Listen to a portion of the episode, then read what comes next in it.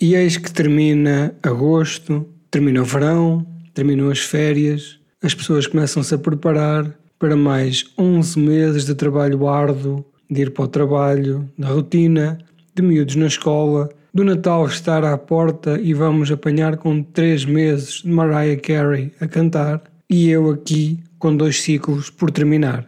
Tenho o ciclo dos lobisomens, que me falta encerrar, e tenho o ciclo do mês de agosto, que entretanto já passou, do cinema do mundo. E por que não terminar tudo com um único episódio? É verdade.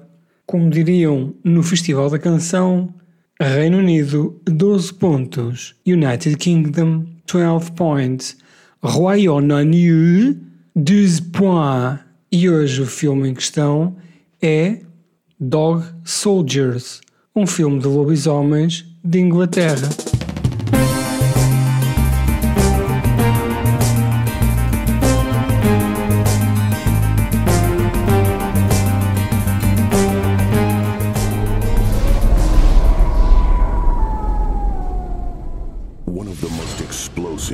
Brutal, and purely enjoyable horror debuts since The Evil Dead.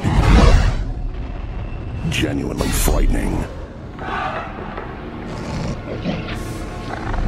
Jaws, Aliens, and Predator with a werewolf twist.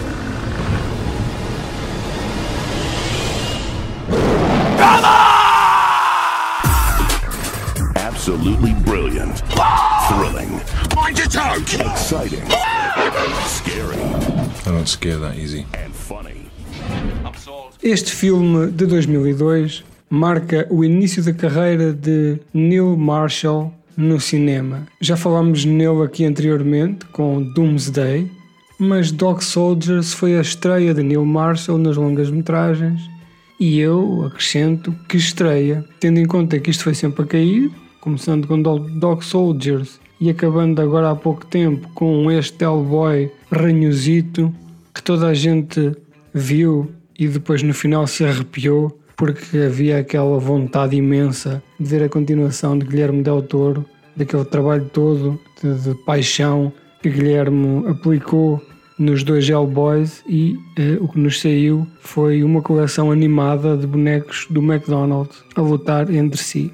Dog Soldiers é um filme de lobisomens de 2002 que é um dos obrigatórios. É um daqueles filmes que eu tenho a ver há uma data de anos e devo confessar-vos que só o vi no início deste ano. É também o filme que me fez ter a ideia de fazer um ciclo de lobisomens. Mas como vocês sabem, o peso da responsabilidade é tão grande que eu fui adiante para o fim com medo de, por alguma razão, fazer um episódio fraquito acerca daquele que foi o filme que me impressionou. Não me impressionou em demasia, mas de facto aqueles lobisomens são qualquer coisa. Estamos a falar de um esquema de aliens em que alguém fez uma fatiota de lobisomens toda janota, uma ou duas, e depois numa combinação de edição, montagem e também alguma talvez sobreposição digital conseguiram transformar aqueles dois fatos bem decentes numa alcateia de lobisomens assassinos.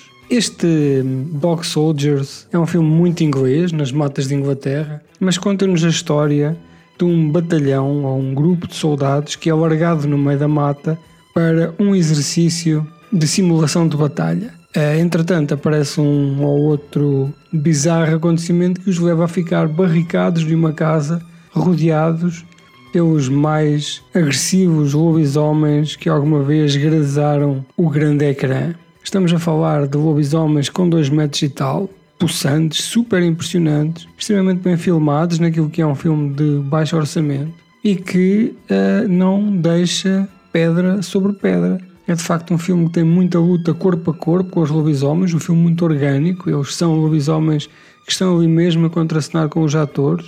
Nota-se que existe ali força, são criaturas possantes. Eu fiquei muito agradado com isto, tendo em conta que a história não é nada do outro mundo, é uma história relativamente banal, com um twistzinho no final que não aquece nem arrefece, existir ou não existir, provavelmente o filme continuava a ter o mesmo valor, mas é um filme que deve ser obrigatoriamente visto por todos os fãs do terror, por todos os fãs dos filmes de lobisomens, ou simplesmente pelos curiosos que querem ver um exemplo daquilo que é um filme moderno de lobisomens. Devo ainda acrescentar que o seu elenco está cheio de estrelas que mais tarde haveriam de ter outra notoriedade, nomeadamente Sean Pertwee ou Kevin McKidd, que foi um tipo que fez algum sucesso naquela série Roma e pensou que também na Anatomia de Grey